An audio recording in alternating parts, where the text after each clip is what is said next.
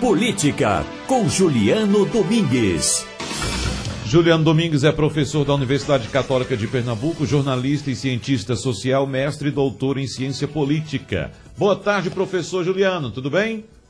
Boa tarde, Wagner. Boa tarde, Felipe. E os ouvintes do programa, tudo bem? E vocês? Bom, tá ótimo. Por aqui tá tudo bem, professor. Agora, uh, como é que o senhor está avaliando esse momento do Brasil, uh, em que eh, não só uh, tivemos um impacto aí a respeito da decisão do Supremo Tribunal Federal, são, são vários nomes importantes ou conhecidos que vão ser soltos, mas fala-se um total de, de, de 5 mil presos, né, né é, Felipe? 4.500 é, e 4.485 juntando Lula. É, aqueles, esses presos mais famosos e que possuem bons advogados e caros advogados, professor Juliano, evidentemente já correram e já solicitaram à justiça uh, um, um alvará de soltura.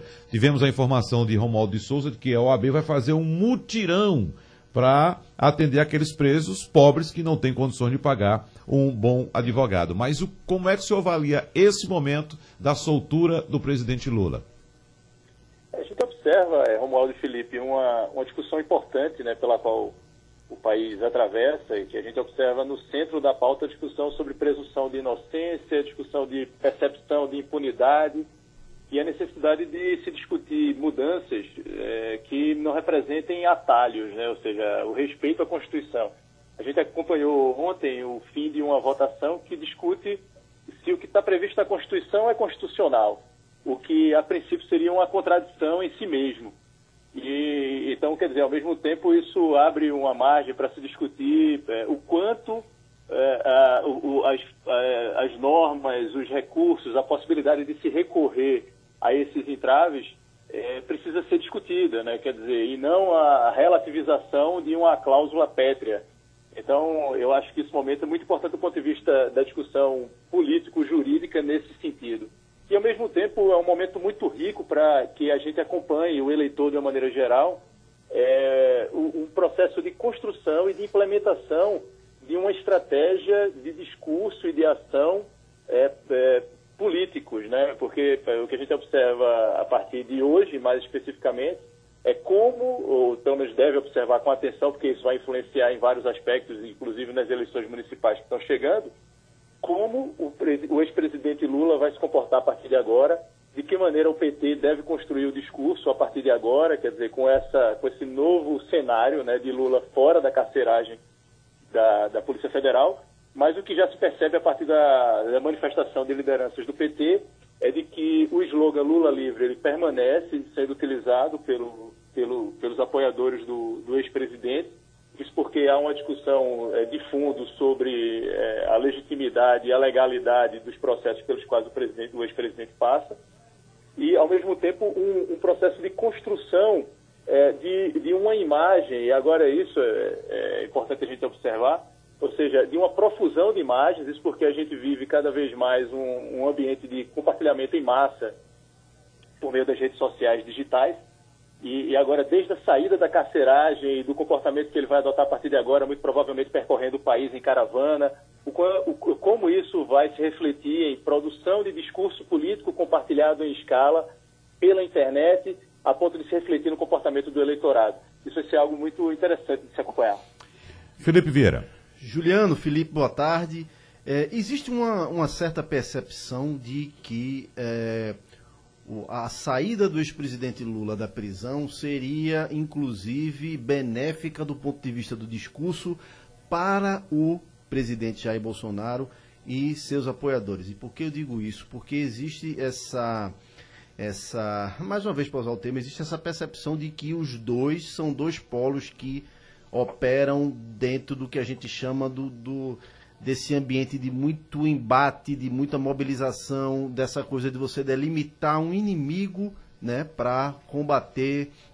Você concorda com essa com essa percepção? Seria inclusive benéfico do ponto de vista seria uma, uma, um capital político para o próprio presidente Bolsonaro ou não? Isso vai depender, é, Felipe, da postura a ser adotada pelo ex-presidente Lula. Isso porque a gente pode pensar a partir de duas possibilidades mais amplas, né, com gradações é, em cada uma delas, mas duas possibilidades mais amplas. Uma é da adoção da polarização. Então, se do ponto de vista da construção do discurso político, o ex-presidente Lula é, adotar o reforço da polarização, sim, isso tende é, também a beneficiar o seu principal adversário, que no atual cenário é o presidente Jair Bolsonaro.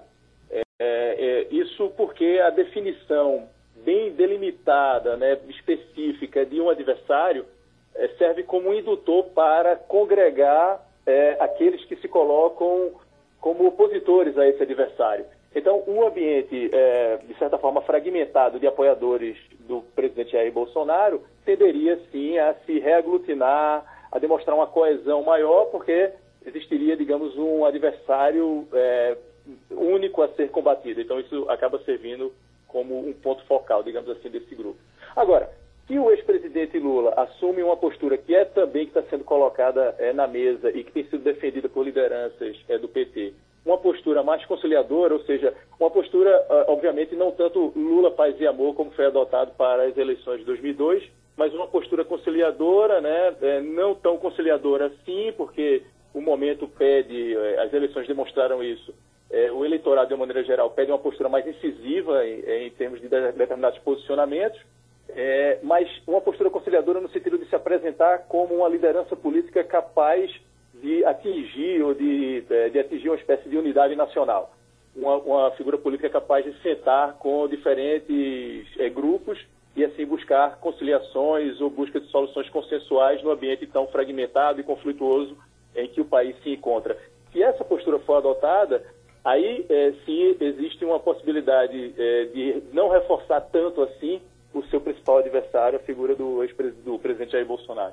Ou seja, pelo que, mas pelo que, pelas declarações recentes aí que a gente, que a gente ouviu, inclusive antes dele sair, né, da, da antes de sair o, o, logo, logo após, perdão, ter saído o resultado da prisão em segunda instância, eu acho que pelo por, por essas declarações o que vai sair é mais o, o Lula jararaca do que o Lulinha paz, de, paz e amor, não é não?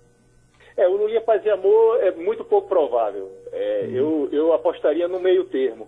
Uhum. É, isso porque o reforço à polarização talvez tenda a beneficiar, e aí é, é um exercício é, de especulação, talvez tenda a beneficiar muito mais é, o presidente Jair Bolsonaro e seus aliados, e aí desviar também boa parte do foco é, que nos últimos, nas últimas semanas, nos últimos meses tem se voltado para problemas de gestão, do que propriamente beneficiar o, o ex-presidente Lula. Então, ele se, eu, eu, eu, apostaria numa versão, digamos assim, jararaca, paz e amor. Professor Juliano Domingos, muito obrigado, um abraço e até a semana que vem. Eu que agradeço, um abraço e até a próxima.